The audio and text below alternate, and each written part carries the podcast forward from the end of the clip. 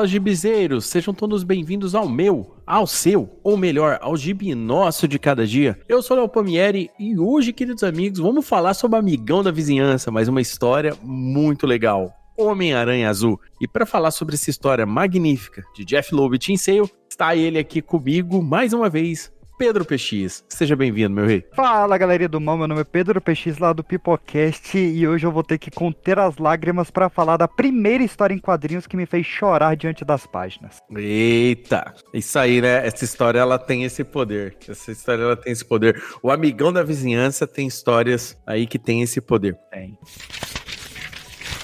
Então vamos lá. Já que você falou sobre lágrimas, meu querido Pedro PX, Hum. quando foi a primeira vez que você leu o Homem-Aranha Azul? Porque assim, Homem-Aranha Azul, ah, muitas pessoas perguntam pra mim assim, cara, eu queria ler Homem-Aranha, mas muita gente chega pra mim e fala assim, pô, mas cara, eu vou ter que ler um monte de gibi, cara, eu vou ter que ler e tal. E, e o Homem-Aranha foi agraciado em sua cronologia com várias histórias, entre aspas, resumo. Mas eu creio que nenhuma delas explica tão bem o que é o Homem-Aranha e o universo do Homem-Aranha, pelo menos até aquela parte anos 70, né? Como, né, Homem-Aranha Azul. Eu quero saber, quando foi que você leu essa história pela primeira vez, né? O impacto, eu já sei, você acabou de falar como o impacto que você teve, mas como que foi? Em que questão? Você já manjava da cronologia do Homem-Aranha? Como é que foi pra você na primeira vez? Cara, antes de falar da última vez, só complementando o que você disse, eu acho o Homem-Aranha, ele realmente é um dos heróis em que ele tem mais pontos de entrada pra você Uhum. a- aderir realmente à, à cronologia, né? Ele tem mais esses reinícios dele, fora essas histórias fechadas de resumo. Não só Homem-Aranha Azul, mas a gente tem a história de vida, a gente tem o próprio universo Ultimate, a gente tem o Com Grandes Poderes, Sim. e tem vários pequenas sagas que resumem esses primeiros dias. E, assim, eu tinha um grande preconceito com a arte do Tim Sale quando eu comecei a ler quadrinhos. Eu, eu acho que esses desenhistas mais autorais, a gente demora um pouco, né, a pegar eles, seja o Romitinha, seja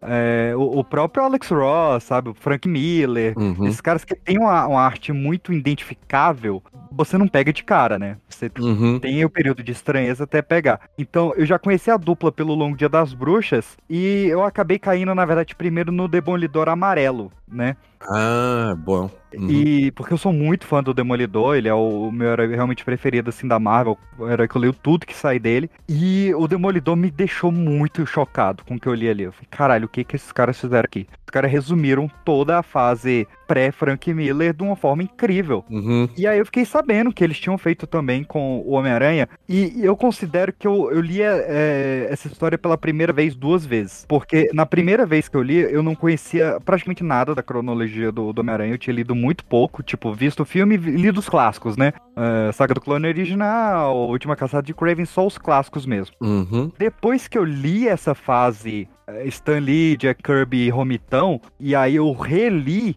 Homem-Aranha Azul, eu falei, caraca, é- essa HQ ela tem dois impactos muito diferentes. O impacto de conhecimento e o impacto de nostalgia. E, e- e ali, eu, quando eu, eu li ela já conhecendo a cronologia, não, não querendo tirar o mérito que você botou dela ser uma história introdutória, mas quando eu li ela tendo lido tudo que ela homenageia, eu falei, cara, agora eu li essa HQ. Agora eu li ela a primeira vez. Cara, que, que demais, né? Saber como, como que é, né? Eu acho que é pra todo mundo. Isso é, é muito comum, né?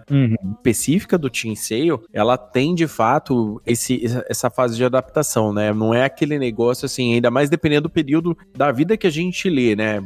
Por exemplo, é, a primeira coisa que eu li do Team Sale, por exemplo, com Team, desenhos do Team Sale, foi o Longo Dia das Bruxas também, isso lá nos anos 90. Então a gente estava acostumado lá com aquela explosão de testosterona na tela, aí, aquela sensualidade, aquele monte de coisa, muita ação, muita violência, e de cara você pega uma das histórias investigativas mais incríveis do Batman e um cara que sabia trabalhar sombras como ninguém, né? Tipo assim. Tava no, no, no ápice da Image, né? Jim Lee, Todd McFarlane, Eric Larson, toda essa maluquice. Isso, tava explodindo tudo. E aí, quando eu vi na primeira vez, é, eu, eu concordo plenamente com você. A, a primeira instância deu aquela, aquele estranheza, mas depois com o tempo, a hora que você vê como o desenho do cara é genial, né? Como ele consegue trabalhar sombra, nuance pra dar esse recurso narrativo para você, a história é completamente outra, né? Em Homem-Aranha Azul já é uma parada completamente diferente, é o traço dele agindo pela história, então e o foco são nos personagens, né? Uma coisa que é legal a gente falar em Homem-Aranha Azul é que o, muitas pessoas, né, às vezes quando a gente vai falar, a gente vê resumos dele, né, sinopses curtas, né, de, de Homem-Aranha Azul, a grande maioria, uma história é, tocante do Homem-Aranha, uma história isso tocando do Homem-Aranha. E às vezes, muitas vezes as pessoas acham que vai ser só uma história para falar da tragédia da Gwen ou de alguma de desilusão amorosa que o Peter sempre sofre por aí, né? E se esquece que a história tem muito quebra-pau com o vilão, velho, mas Sim. muito quebra-pau com o vilão. Ela é uma história que ela tem tudo de Homem-Aranha, entendeu? Nessa minissérie, né? Porque ela é uma minissérie em quatro partes, se não me engano, e ela tem muito quebra-pau, cara. Ela tem muito quebra-pau. Ela tem,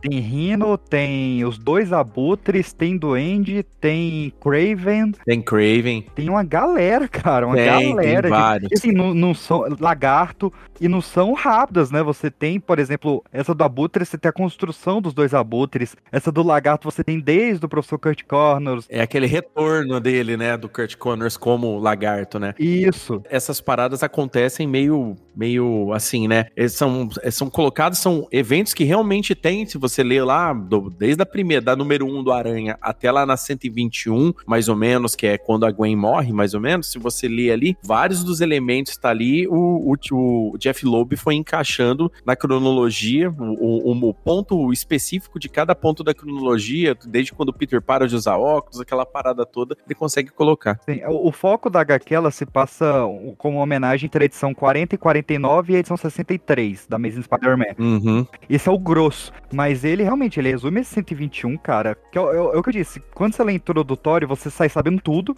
Mas quando você lê toda essa fase, cara, eu recomendo todo mundo que leia. Que é, eu também eu não gosto de, de primeiras histórias de vários heróis, acho chato, acho verborrágico, acho a arte muito experimental, mas Quarteto Fantástico e Homem-Aranha, você pode ler o início, tranquilamente. E, e, e quando você lê essas 121 primeiras edições, cara, e você vê o que que o Jeff Loeb e o fez, eu, eu quero saber o que quem fez o Jeff Loeb sofrer tanto pra ele conseguir saber criar uma desilusão amorosa tão grande no, nos quadrinhos, cara. E, e, ele te faz se apaixonar pelas personagens femininas dele num, numa intensidade uhum. que você, quando você termina o quadrinho, você fica triste, você tem saudade da personagem. É, é, é muito incrível o que esse cara faz ali. Ele consegue empregar ali um, características dos personagens do Aranha, né? Como como bem você citou, né? Porque essa primeira fase do Aranha, ali, eu falo para todo mundo, se você ler Aranha na sequência, desde a número 1 até nas portas dos anos 90, você vai se divertir demais porque é tudo muito bom. Tudo muito bom. Entendeu? É, é tudo muito bom. Tipo assim,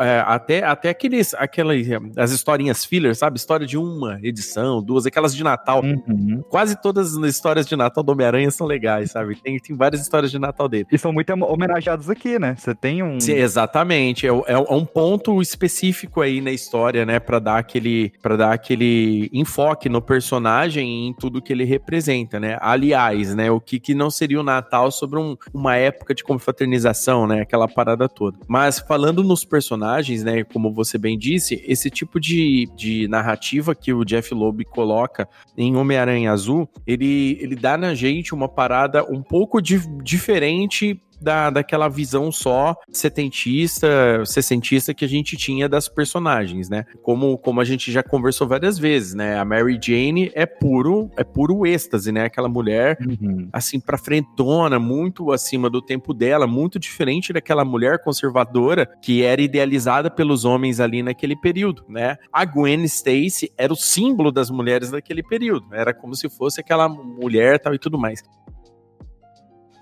Essa HQ, é, no, no entanto, ele traz como é uma visão do Peter delas, né? Como o Peter narra a história, porque é uma, uma história narrada pelo Peter num gravador, no, no melhor estilo Lucas Silva e Silva, né? no mundo da lua, isso, isso daí é pros velhos lembrar dessa, dessa referência. Sim. Os novinhos é o podcast do Peter. é, exatamente. E aí, chega lá na hora do, do vamos ver, o, o, a visão, toda a visão de todos os personagens, do Harry, do Flash, entendeu? É muito legal a visão que o Parker tem, tem do Flash, entendeu? Uhum. A visão dele dos vilões, né? Como, como, como é empregado esse detalhe relacionado aos vilões, a visão dele, as piadas, a forma como ele tira onda com, com a própria vida dele no meio do, do combate com os vilões, é uma parada que chama muita atenção por ser muito específica do Homem-Aranha. É uma visão que, por mais que a gente tenha noção de como é lendo o gibi pela época, né, na mão do Jeff Loeb a gente vê uma visão, entre aspas, nova. E essa visão é o que faz a gente se apegar ao personagem de cara né? E é o grande segredo da HQ, né? Por isso que ela serve muito como, como introdutória, porque você sabe quem que é o Harry, você sabe quem que é o Norman, você sabe quem que é a, a Gwen, você sabe qual é o, o, impacto da Mary Jane na primeira vez, entendeu? Todos esse tipo de coisa que, que a gente tá, que todo mundo conhece hoje do Homem-Aranha em grande escala, para um novato, a hora que ele pega na HQ e, e lê de uma vez, ele é comprado por essa narrativa. Cara, eu achei isso que você falou genial, de que a gente tem pela primeira vez essas primeiras histórias pela, pela visão do Peter, né? Uhum. Porque a gente tinha ela pela visão. Não vou entrar em mérito aqui se as histórias do Aranha foram escritas pelo Stan Lee, Steve Ditko, enfim. Uhum. Pela, pela visão do roteirista, né? okay. né? Isso é um papo pra outro programa. Uhum. É, é, a, a, gente tinha esse narrador meio que onisciente, né? Na, nas histórias. E aqui, quando a gente passa pra visão do Peter, cara, é, pra mim ele desvenda um, um mistério que a gente demorou, tipo, 30 anos de HQ pra realmente entender que é a diferença do amor dele pela Gwen e pela Mary Jane. Uhum. Porque que pega, ah, esse Peter é um cachorro, né? Uhum. Porque é, ele namorava, ele tinha interesse pela Liz, namorou a Betty Brant, namorou a Gwen, namorou com a Mary Jane, é um miserável. Mas não, aqui quando você vê como que ele enxergava a Gwen e como que a, a Mary Jane era uma pessoa ali interessada nele, que ele não dava bola para ela, mas era a pessoa que tava do lado dele no luto hum. e que a vivência trágica da história da Mary Jane fez ela ser essa pessoa acolhedora no luto, uhum. aí você entende, cara, pô, você passa a gostar das duas. Você fala, não, foi necessário o período da Gwen Stacy, foi necessário o período da Mary Jane, e é diferente as duas. É, são amores diferentes, são Peters diferentes. Isso é, é, é, o que mais me prende nessa HQ, sem dúvida. E nada mais, nada menos, né? Eu não sei, eu não sou um homem divorciado, né? Mas,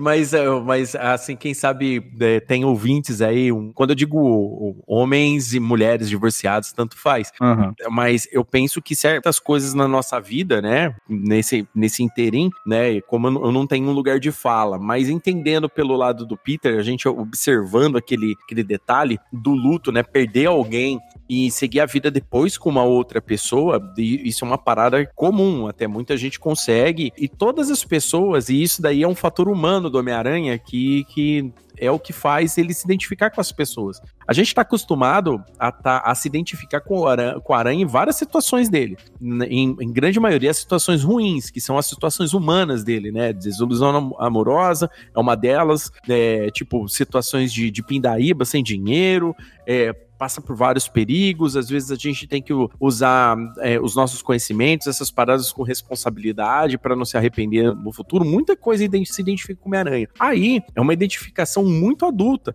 porque é um, um, um, período da vida adulta ou sofrer um luto, ou o cara se separar e depois seguir a vida com uma outra pessoa, e, e, isso daí é bem interessante por parte, a parte como foi bem montado isso, porque você entende que, tipo assim, você não precisa invalidar a pessoa anterior, né, que pra sua vida, a gente não sabe como é que foi as experiências, julgando pela experiência da HQ, né, é, mas é, ele não precisava invalidar a Gwen pela Mary Jane, uhum. entendeu? Ele entendia a diferença entre as duas e como essas duas de alguma forma completavam os vazios que tinham na vida dele, entendeu? É uma parada muito interessante que a, a Mary Jane não se tornou um, um, um, um para completar o espaço da, da Gwen. É isso que eu quero dizer. Ela não foi uma nova Gwen. Ela não foi uma nova Gwen, ela foi uma pessoa que só chegou na vida dele e deu o apoio para ele seguir a vida. Isso daí é muito interessante porque, assim, é, a gente falou de, de parte começo do Homem-Aranha, mas como o PX falou, depois que você lê muito do Aranha, depois que você lê bastante, desde o começo, você chega longe, você chega lá na fase do uniforme negro, você conhece a Mary Jane de fato, porque é só nos anos 80 que foi revelado o passado da Mary Jane, que a gente entendeu como a Mary Jane é, entendeu? E viu por que, que ela sempre tá rindo, tá sempre feliz, tá sempre é, pra cima, o que que ela escondia por ser desse jeito. Quando você percebe isso e lê o Homem-Aranha Azul, você fala, cara, que coisa. É assim, porque hoje quando o pessoal fala ah, narrativa adulta, o pessoal só, só traz sexo e sangue, né? Parece que é assim, assim. Exatamente. As dutas é só isso, é ter sexo e ter sangue. Palavrão, né? É, e palavrão, é. Nossa, narrativa muito adulta, muito sexo, muito sangue. O cara narra desse jeito. E na verdade, que é mais adulto do que um cara que passa por um período de perda muito grande, consegue ir pra frente, encontra uma nova pessoa, as duas pessoas dão a mão juntas e tentam viver uma vida mais pra frente, sei lá, é, se desenvolverem como pessoas mais pra frente. Eu acho isso muito mais adulto do que só sangue e sexo, você tá entendendo? Sim, sangue e sexo adolescente, cara. Né? é, adulto é realmente uma coisa que você é incompreensível numa certa idade e sem uma certa vivência. Exato. Isso é o que faz esse quadrinho adulto. Eu, eu falei, esse quadrinho tem dois editais. Uhum. Um edital é você ter vivência de Homem-Aranha e outro edital é você ter vivência de vida. É você entender o, o drama dele de, cara, tudo dá errado na minha vida, a única coisa que tá dando certo é que tem duas baita gata a fim de mim, só que eu não consigo ficar com nenhuma das duas por causa do meu trabalho, da minha responsabilidade. Uhum. E, então, isso é adulto, né? Você, ah, o cara tá na merda, mas tá amigo ali pra ajudar, é, que, que no, no caso é o Harry, e aí você vê o Harry caindo em desgraça. E, cara, é, todos esses detalhes, e atrelado essa arte que você vai se apaixonando muito pela arte. Pô, toda a homenagem. Eu, eu tô folheando a HQ aqui enquanto a gente conversa. Uhum. E tem um, um, um momento em que ele replica a capa da Amazing Fantasy XV, cara. que- Como é gostoso isso, saca? Demais. E cada detalhezinho dessas 120 edições que vai se construindo a o primeiro beijo dele com a Gwen. E, e, assim, ele faz alguns, entre aspas, retcons também, né? Faz. Como a gente disse, e- ele leva em conta coisas da, da Mary Jane que a gente só vai descobrir anos depois. Por exemplo, hoje a gente sabe que a Mary Jane sempre soube a identidade secreta do Peter, né? Isso é canônico. Isso, ela matou essa, essa identidade muito mais cedo. Uhum. É, é, na, na noite que o T-Ben foi morto, né? Ela vê o Peter entrando e o, e o Homem-Aranha saindo pela janela, né? Uhum. Isso hoje é canônico. Você tem, por exemplo, a Amazing Spider-Man 45, que tem quando o Peter salva o Kurt Connors dessa segunda transformação, você vê ele indo embora e a família conversando, mas você não tem os balões. Aqui você tem os balões, né? Hum. E, e fora que ele amarra tudo isso, porque eram histórias soltas, eram histórias pontuais, e aqui ele amarra como sendo um grande plano do Craven, né? Que foi até a polêmica dessa HQ na época. Pô, você vai botar toda a fase do, do Aranha como sendo um grande plano do Craven? Pô, achei genial isso. A, a- justificativa que ele dá, né, de que ele, ele vai criar vilões predatórios pra pegar esse pequeno, entre aspas, inseto, né? Por isso que um é um polvo, por isso que o outro é um escorpião, saca? Eu achei essa ideia maravilhosa, maravilhosa e, totalmente condizente com o que Romita, Kirby, Dítico e, e Lee fariam na época. Um, um- um detalhe é que agora eu não me lembro exatamente, mas um dos retcons também, tirando esse detalhe do, do plano bolado pelo Craven, se não me engano, quem ataca a festa, essa festa de despedida do coisa, é o próprio Duende Verde, né? Eu não me lembro agora. Isso. No- ele, já, ele já tinha voltado, né? Porque eu lembro que a- as memórias do Norman voltam num, num slide, que ele vai numa apresentação na prefeitura, tá todo mundo passando um slide e, e passa um slide sobre o Homem-Aranha. E, e com esse slide ele começa a voltar a- aos poucos a persona do, do Duende nele. Tanto é que chega a hora que ele culmina nesse ataque da festinha, né? Que, que é ele que ataca a festinha, não é o Craven, né? Se não me engano, é isso. Agora eu não me lembro de cabeça. Mas, lendo a história, eu concordo plenamente com o que você falou. Esse retcon, ele não é um retcon ruim. Porque ele não muda canonicamente, vamos, vamos ser assim, assim, ele não, tipo, não muda nenhum evento canônico a não ser a, a mudança do Duende pro, pro Craven, né? E, o, e no caso, o, o Norman aparece no meio da festa lá pra falar um oi pra, pra, pra galera no meio da festa e rola o ataque. É que ele era o dono do, do prédio, né?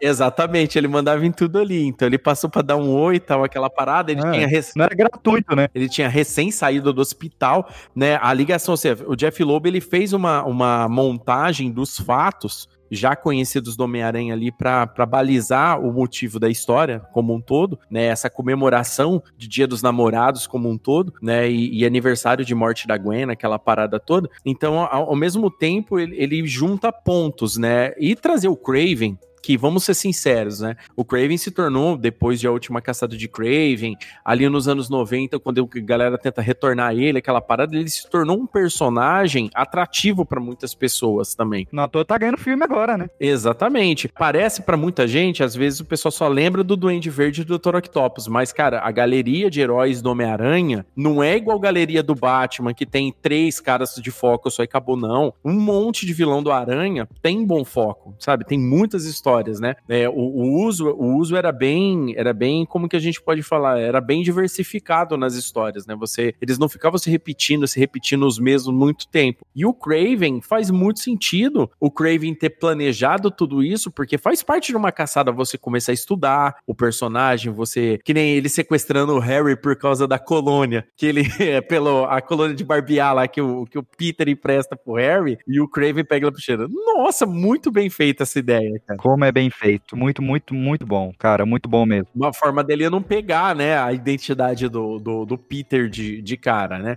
E, e vale lembrar também, Peixes, que eu acho que, assim, os detalhes pessoais entre eles, aquela, aquele barrados no baile que é feito ali, a, a, Mary começa a namorar com o Harry, aquele monte de bravata do Flash, depois ele indo pro Vietnã, né, ele achando que oh, dá um contexto do porquê ele admira tanto Homem-Aranha. Melhor, melhor do que na, no, nos quadrinhos originais, inclusive, melhor construído. Não, muito melhor construído. Tipo, Homem-Aranha Azul, assim, no meu ponto de vista, eu falo para todo mundo, você pode ler tudo, tranquilo, pegar, ter aquela primeira impressão, mas Homem-Aranha Azul, ele também ou serve como porta de entrada pro cara que não, não leu nada de aranha, e tam, ou se não serve como um ótimo complemento, porque aí muitas coisas não ficam tão, como a gente pode dizer, tão, tão jogadas ao vento. Quando você vai ler lá, depois que o Flash volta, todo aquele período que ele é acusado de ser, por exemplo, o, o, o Duende Macabro, por exemplo, uhum. depois de ter lido o Homem-Aranha Azul, por exemplo, né, tipo, você consegue ver um pouco mais de peso em tudo isso. Ou seja, o Jeff Loeb ele, com, e, e o Tim Sale com essa HQ, eles conseguiram fortalecer não só a, a, a essa, essa, essa, parte específica do, da vida do Aranha, como fortalecer a mitologia ao redor do personagem. Eu achei isso muito foda. Muito mesmo, cara. Para mim, a, o único defeito da HQ é que ela acaba. Porque você fica. Podia ter mais, né, cara? É, você fica com. Porque, cara, o, o Jeff Loeb realmente ele é um sacana, né? Uhum. Porque ele acaba no momento que o negócio vai ficar quente, né? Porque ele, é, é, é, ele acaba nessa festa de despedida do Flash, que na, na história original é onde o, vai ter a luta que vai acabar culminando na morte do Norman, né? Uhum. Que, que foi adaptado ali no, no primeiro filme do Sam Raimi. E aí você não tem isso no, no filme. Você, o último quadro de flashback é o Norman lembrando da identidade secreta do Peter. Uhum. Fala, caraca, me dá mais, me dá mais. Você fica nessa ansiedade. Só que quando você vira a página, né? Primeiro, vem aquela lembrança ruim porque cita que a, a, a Gwen Stacy vai para Londres, aí você já dá aquele aquela lembrança ruim da fase do Straczynski, né? Uhum, nossa, cara, muito mau gosto. Uhum. Falar que a, que a Gwen e o Norman tiveram um caso em gêmeos. Mas, cara, quando você vai pra, pra última página, que a Mary Jane pega o Peter gravando essa fita, né? Que ele tá gravando no Dia dos Namorados. É. Essa homenagem pra Gwen. E você acha que ela vai dar uma bronca nele, né? E repudiar, tipo, ah, você não me ama mais, você tá lembrando da Gwen. E ela fala: Me faz um favor, Peter, diz olá pra Gwen por mim e avisa que eu também sinto falta dela.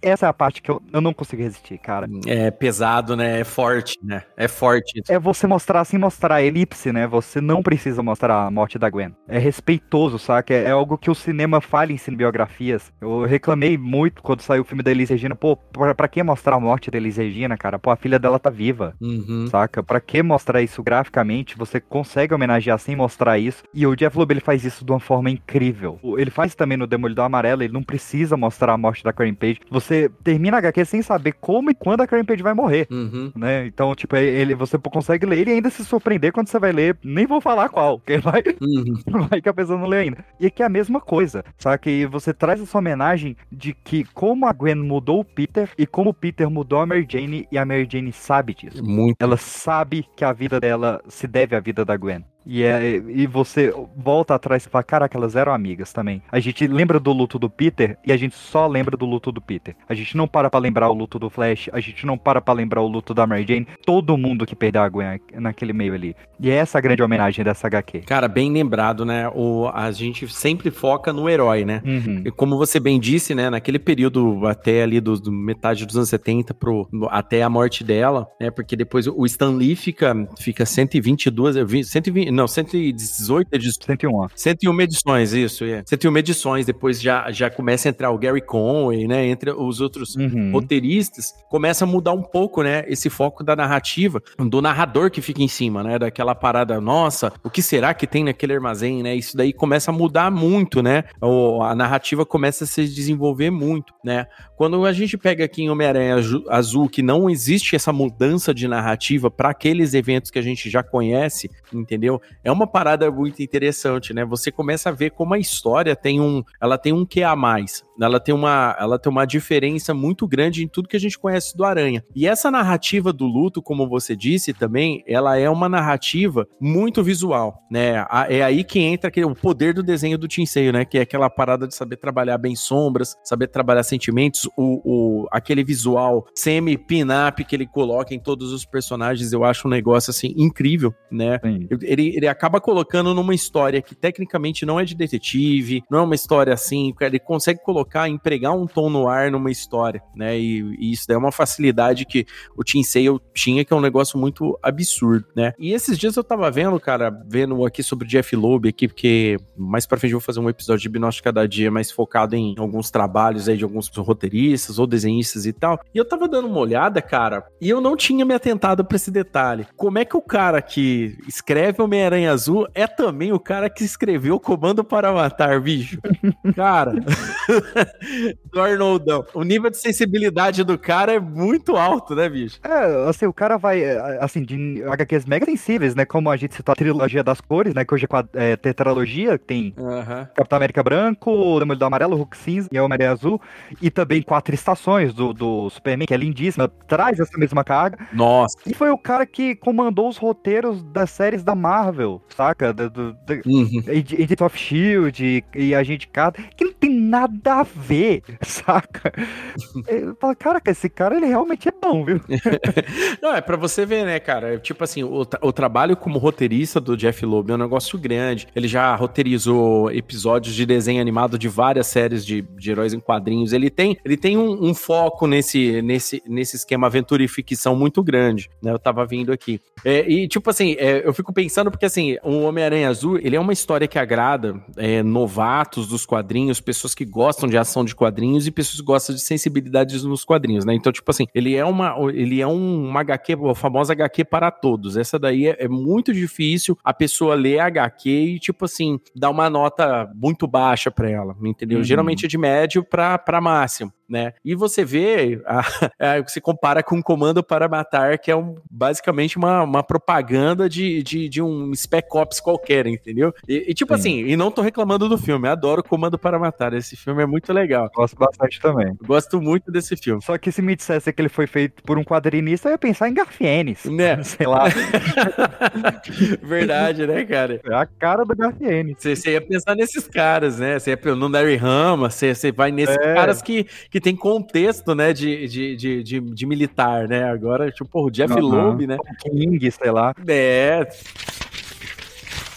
Cara, falando da sensibilidade, eu quero me atentar a essas duas narrativas que o Gibi tem, né? Ele tem esse flashback uhum. e tem esse presente que é o que ele fala no, no gravador. E e ali é de uma sensibilidade. Ele é o auge realmente da sensibilidade da HQ, porque você vê que tem, tem momentos em que ele fica relutando em falar. Uhum. Ele liga o gravador e desliga, liga o gravador e desliga. E aí tem um momento que eu até separei aqui pra, pra gente citar, que ele tá conversando com a, com a Tia May e você vê que o Peter, ele tá muito envelhecido, né? Uhum. Ele tá, assim, pô, o Peter formado já na faculdade e tal, o Peter mais velho. Ele tá com um bigodinho de leite, que a Tia May vai lá limpar, você fala, pô, ele ainda é o amigão da vizinhança, ele ainda é um garoto, uhum. né? Né, nessa relação dele com a Tia May. E é nesse momento que eu até separei que ele fala: Perder você, Gwen, foi a pior coisa que aconteceu comigo. Até o meu tio Ben concordaria com isso. Nossa. Tipo, ele, ele, ele coloca a morte da Gwen acima da morte do tio Ben. E ele fala: até o meu tio Ben concordaria que perder você foi maior do que perder ele. Isso mexe muito, cara. Muito, muito mesmo. Ah, esse detalhe é que você, que você comentou também, o, o PX,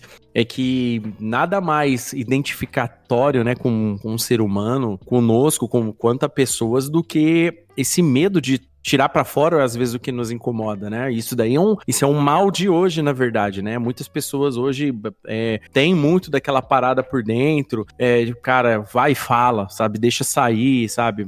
Todo mundo tem um pouco disso dentro de si que guarda aquela coisa, guarda, guarda raiva, guarda rancor, guarda trauma, guarda alegrias e não fala às vezes. Ah, pô, tô muito feliz por isso. Tem muita gente que tem né, dificuldade em assumir, né, o, o, o, os seus próprios sentimentos né? E a HQ traz muito disso. Uma pessoa, entendeu? Anos depois, já velho, mais velho, casado, já viveu de tudo na vida, com gravador na mão, sem ninguém do lado, tecnicamente, com, com um problema para falar, sabe? Deixar sair isso. Isso na HQ, cara, é um negócio, assim, muito forte, no meu ponto de vista também, porque você tá lá com aquela parada, e quantas vezes a gente teve com aquela, aquela vontade de deixar algo sair, falar alguma coisa, comentar alguma coisa, entendeu?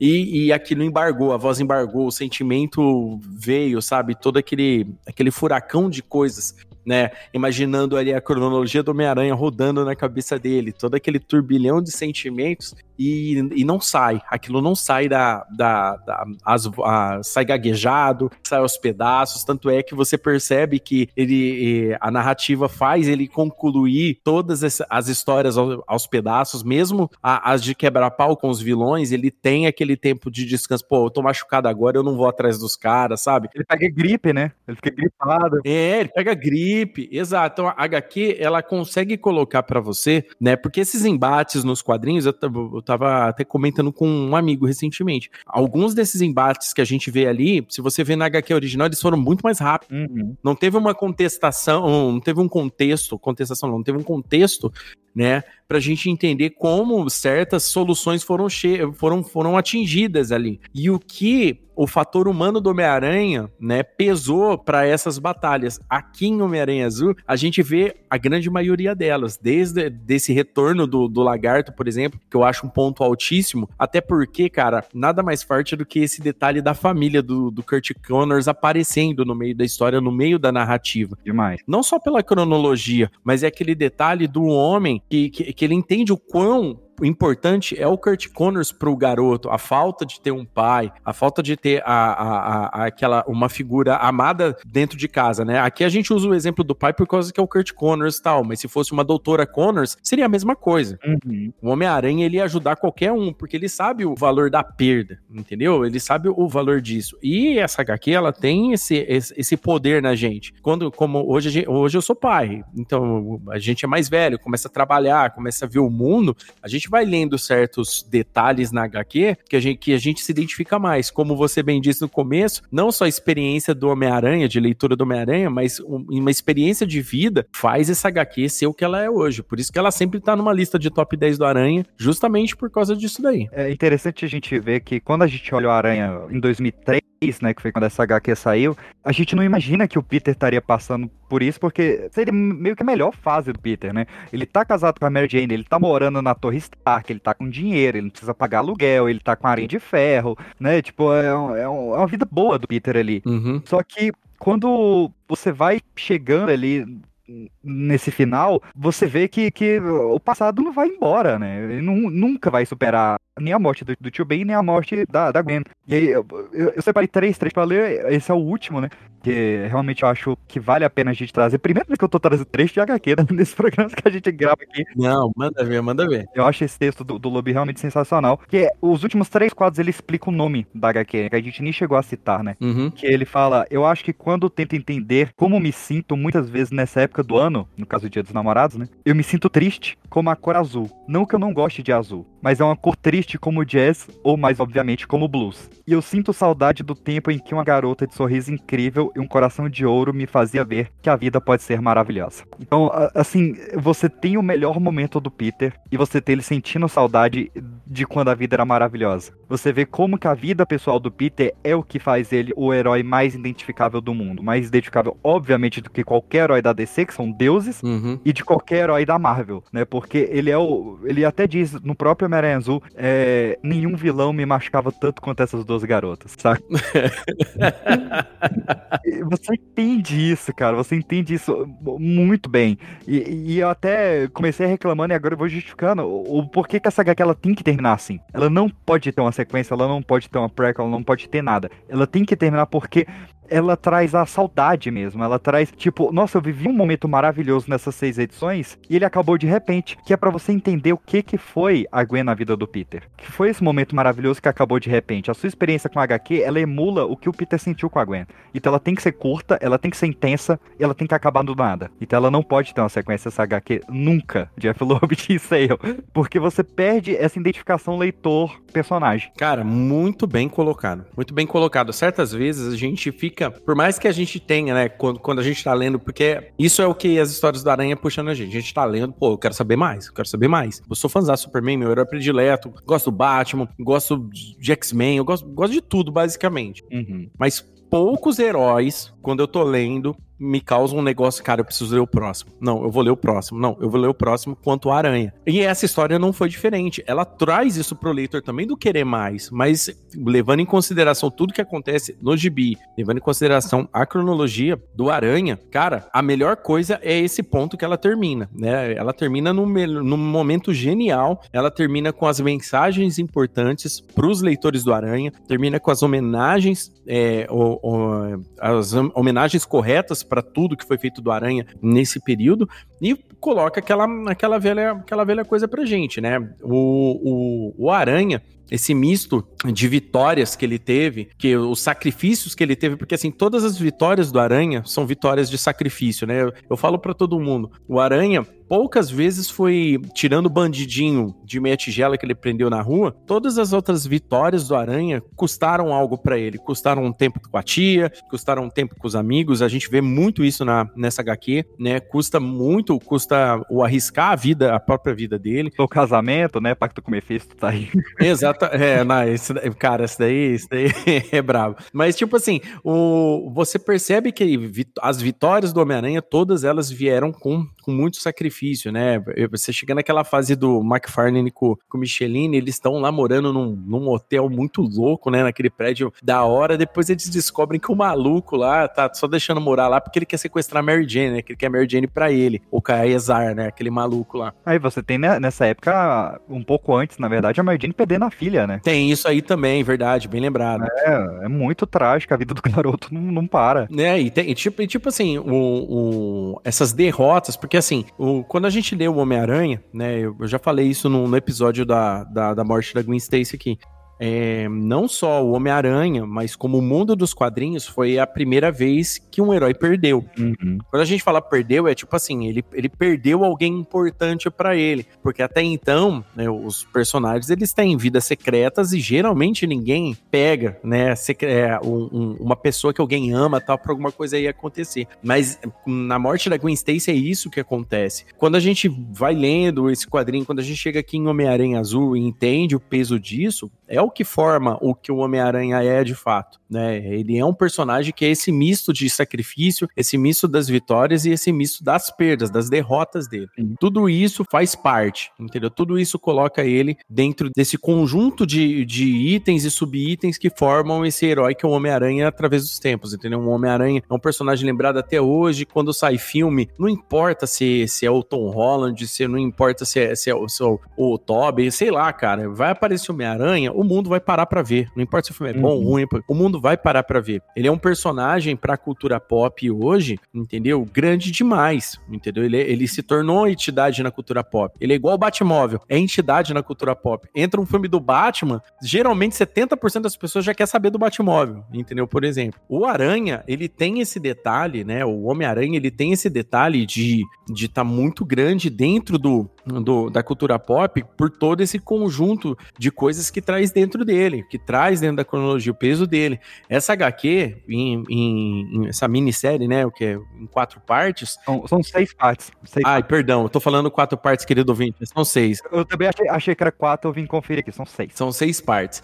É, olha, eu tô lembrando do Superman Quatro Estações, olha é. só, é, é isso aí que eu tô lembrando, tá na minha cabeça aqui. Em seis partes, essa história, né, ela traz tudo que é o Homem-Aranha, tudo entendeu? Tudo, tudo, tudo. Se você quer entender o Homem-Aranha, é pelo menos a parte, o, o, core, né? O núcleo do que é o Homem-Aranha, quanto a super-herói, Homem-Aranha Azul traz, traz tudo isso daí pra gente. Cara, eu só queria complementar, já que a gente tá falando de, de perda de. É, essa foi a terceira ou quarta vez que eu peguei pra ler essa HQ na vida, né? Eu peguei pra, pra reler pra gente gravar aqui. Uhum. E ainda teve um peso extra aqui, porque essa HQ ela é em homenagem a quatro quadrinistas e nenhum está vivo mais, né? Cara, verdade. Você pega a homenagem ao Stan Lee, que pode ter sido canalha, que foi em vários momentos, mas ele não mereceu o final de vida que ele teve, sendo explorado pela filha, sendo obrigado a ser levado em convenções, tendo o sangue tirado para fazer assinatura Cara, ninguém merece esse tipo de vida. É brabo. O, a, a, gente tem a homenagem ao Kirby, que fez a, o primeiro design, que fez a capa da primeira edição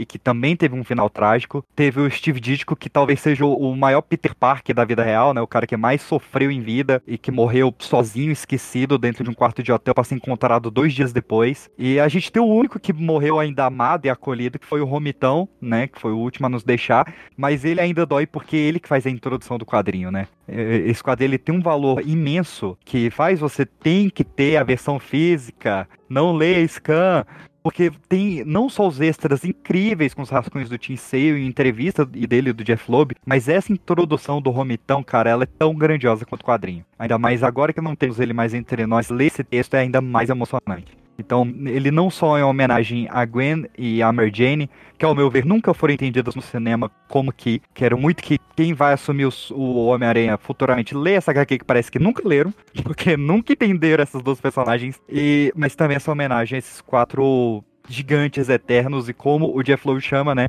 Nossos quatro cabeças de teias. Cara, bem lembrado, né?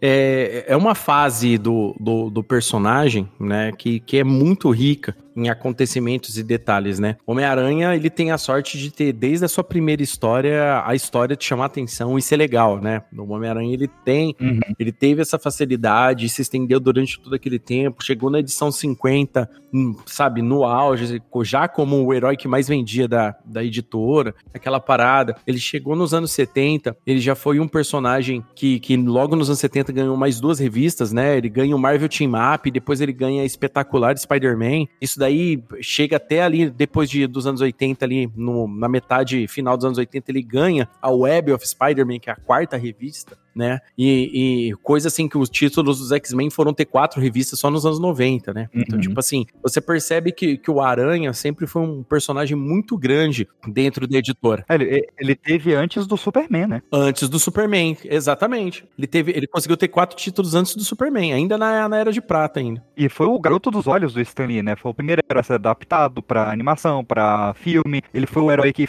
quebrou o código de ética dos quadrinhos, né? O Comics Code Authority foi o que desafiou a morte da Gwen Stacy que inicia a Era de Ouro. Então, assim, ele, assim como o universo DC sempre teve muito focado no Flash no Lanterno, da Marvel sempre teve foco no Aranha, né? Uhum. Ele é o verdadeiro pai da Era de Prata ali, junto com o Quarteto, claro, nunca vou tirar o mérito do Quarteto, uhum. mas o Quarteto não atingiu o que o Aranha atingiu, isso é fato. Uhum. É triste, mas é fato. O Homem-Aranha agradava todo mundo, né? Cara, ele merecia realmente essa HQ. Eu não sou tão fã assim de Hulk Cinza, mas para mim Demolidor Amarelo tá no mesmo nível. Não li o Capitão América Branco ainda. E leiam essa, essa tetralogia da, das cores aí que vale muito a pena. Eu acho bacana também. Eu, tipo assim, de, delas todas, é, eu acho que a que pesa mais mesmo é o Homem-Aranha Azul para mim. Uhum. Vamos lá, por respeitar a cronologia como um todo, colocar bastante coisa. O Demolidor Amarelo é insano também, ótimo gibi também, é bem legal também Demolidor Amarelo. Ele, ele é muito bom, inclusive, porque o Demolidor Amarelo é diferente do Aranha. A galera geralmente se força mais a ler o, o Aranha antigo e vir lendo, né? Mas o Demolidor antigo não. Muita gente começa Demolidor direto na fase do Frank Miller, até porque chega uma, uma edição que o Frank Miller reconta a origem do, do Demolidor ali. Então Sim. muita gente segue direto dali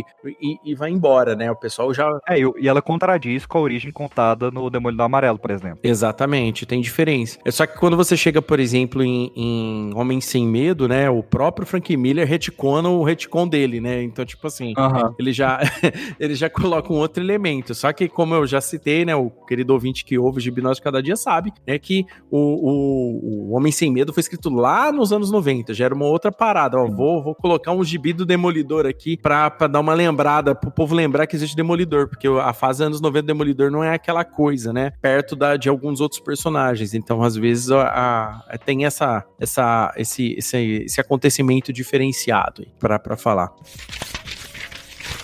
Mas é isso aí, querido ouvinte. Homem-Aranha Azul é um gibi incrível, insano. Ele, ele tem muita ação, tem muito sentimento, tem uma carga cronológica do Aranha que, que vai facilitar para novos leitores entenderem o, o, o personagem e eu recomendo bastante, tá? Peixi, você quer fazer mais algum, algum comentário sobre a HQ? Não, só isso. Ela é realmente a HQ ideal, porque você não precisa ter lido nada antes, você não precisa ler nada depois. Ela tem 10 de roteiro, 10 de arte. Uhum. Ela é algo novo, algo que se você não tá acostumado com a arte do Team Sale, você vai sair da mesmice, só isso já vale um ponto. Uhum. É, ela vai te dar curiosidade de reler as histórias que ela baseou, as histórias que dão continuidade à história dela. Então, assim, cara, ela tem todas as qualidades que uma minissérie tem que ter assim, que ela é fechada ao mesmo tempo ela te expande e ela te traz algo novo mesmo sendo homenagem a algo antigo, né? Ela é um paradoxo, mas quando você lê elas, caso você não tenha lido, você vai ver que isso faz sentido. É exatamente isso aí. Então eu queria agradecer mais uma vez meu amigo Pedro Peixis por estar aqui comigo pra gente falar dessa minissérie bacaníssima, Homem-Aranha Azul, aqui pra gente falar mais um episódio bacana do Amigão da Vizinhança. Eu tava devendo esse episódio pro PX faz um tempão, entendeu? É. O PX de, faz tempão. Homem-Aranha Azul sou eu, hein? Não vai deixar. Eu falei, não, né? O PX é amigo, amigo, é o nosso amigão da vizinhança, tá sempre aqui no Gibi Nosso de Cada Dia. Cara, se o pessoal quiser que te encontrar, PX, onde o pessoal te encontra? Cara, o pessoal pode me encontrar lá na Pipoca de Pedra, que é o Instagram do podcast que eu estou. Lá tem todas as publicações de vídeo, de podcast, tem alguns memes engraçadinhos. Ou se você quiser ir direto, vai no seu agregador de áudio, procura lá por Pipocast, o podcast que é um estouro, que a gente está passando pela Pipoca nas Infinitas Pedras, que vai ser o nosso retcon, a nossa crise para organizar a casa. Então curte lá que agora vai ter toda semana um episódio de fofoca, um de cinema e TV, um de música e um de True Crimes, comandado pela Luciana Poltercast. Então, vá lá que tá bem legal. No YouTube também, youtube.com.br pipoca de pedra, tá saindo dois vídeos por semana, bem legais. E, Leozito, eu quero trazer uma informação nova aqui neste jabá, que é, eu fui convidado há uns dois anos atrás a escrever um livro sobre o Cabeça de Teia. Olha. Sobre o Homem-Aranha. Olha. Pra, por um editor grande, que eu não vou citar o nome aqui, por quê? Eu, eu, eu, tinha uma missão que era escrever um livro de mais ou menos 160 páginas. Uhum. Eu escrevi 410. Meu Deus. Já quatro. E aí, enfim, eu tinha um prazo para reduzir o livro, eu não conseguia atender esse prazo porque eu não sabia o que cortar do livro. Então, é, como eu consegui fechar este contrato, esse é um livro licenciado pela, pela Marvel, o, eu vou disponibilizar o livro gratuito na internet para quem quiser ler, para não se perder este livro. É, então, ele vai estar, onde vai estar, mas provavelmente vai estar lá no Clube de Autores. Você só paga um preço simbólico de, de conveniência do site e pode baixar, ou quem preferir pode pegar o livro físico também, ele vai estar assim impresso tanto preto e branco quanto colorido, e você escolhe qual das versões, ela vai influenciar no, no preço, você só paga a impressão do livro, e cara, tem realmente tudo, tudo. Não é à toa que ele tem 412 páginas de A4. Ele tem todos os bastidores de todos os filmes, com essas maluquices de curiosidade que eu sempre trago aqui nos podcasts do Léo. Tem todas as fases, como que cada roteirista assumiu, por que que assumiu, por que que saiu cada roteirista, todas as focas. Olha. Tem todos os bastidores de todos os jogos. Você vai ter a história da primeira parada de do, do Homem-Aranha, quem foi o primeiro cosplayer de Homem-Aranha que teve, e tem também toda a cronologia pessoal e lista de leituras, tanto do Venom quanto da Gwen Stacy, e um guia histórico passo a passo de toda a história de publicação do Homem-Aranha no Brasil. Então, é o livro mais completo de Homem-Aranha que existe. Eu fiz ele quando o Homem-Aranha completou 60 anos, então ele vai da Amazing Fantasy 15 até a Amazing, Amazing Fantasy 1000. Toda essa cronologia fechadinha. E fica a dica aí. Eu não ganho nada, como você achou no livro, uhum. mas fica aí pra todo esse esforço não ter sido em vão. E eu espero, claro, o feedback de vocês lá na arroba Pipoca de Pedra. Ah, isso aí, ó. Nosso querido PX aí, mais uma vez abrilhantando aqui um episódio do Gibi Nosso de Cada Dia. O PX vai voltar, tem muito episódio aqui que o PX tá combinado para fazer aqui porque aí o PX, além da gente gostar de gibi bonitinho, do, do cabeça de tema, a gente também gosta de uma bela, de uma galhofa, né, PX? Então a gente tem que falar de gibi galhofa aqui também, assim como quando dá, entendeu? Então, querido ouvinte, não deixe de seguir o Gibi Nosso de Cada Dia no Instagram, arroba Nosso Podcast, tá bom? O Gibi Nosso de Cada Dia está em todos os agregadores de podcast, tá bom? Não deixem de estar de tá ouvindo a gente, sempre deixe uma mensagem pra gente, tem lá, se você ouve no Spotify, não esqueça de deixar estrelinha, não esqueça de deixar mensagem na caixinha de mensagem do episódio, porque eu quero saber se você está gostando. Você gosta de Homem-Aranha Azul? O que, que você acha dessa história? Você concorda com os pontos colocados por mim, pelo meu caro PX aqui? A gente quer saber de vocês, tá bom? Eu, eu, eu quero acrescentar um pedido. Vocês que ouvem eu sempre falando aqui e, e, citando outras HQs, qual HQ que eu citei que não tem programa ainda que você quer ver eu falando aqui? É. Vou ter esse pedido extra aí. Verdade. tem isso aí também, tem essa parte também, né? Vini, a gente fala 400 HQ aqui no Cavia também. Bem lembrado. Então tá bom, querido ouvinte. Espero que vocês tenham gostado desse episódio, mas obrigado, muito obrigado por mais essa audição e até o próximo Gibi Nosso de Cada Dia. Tchau. Valeu!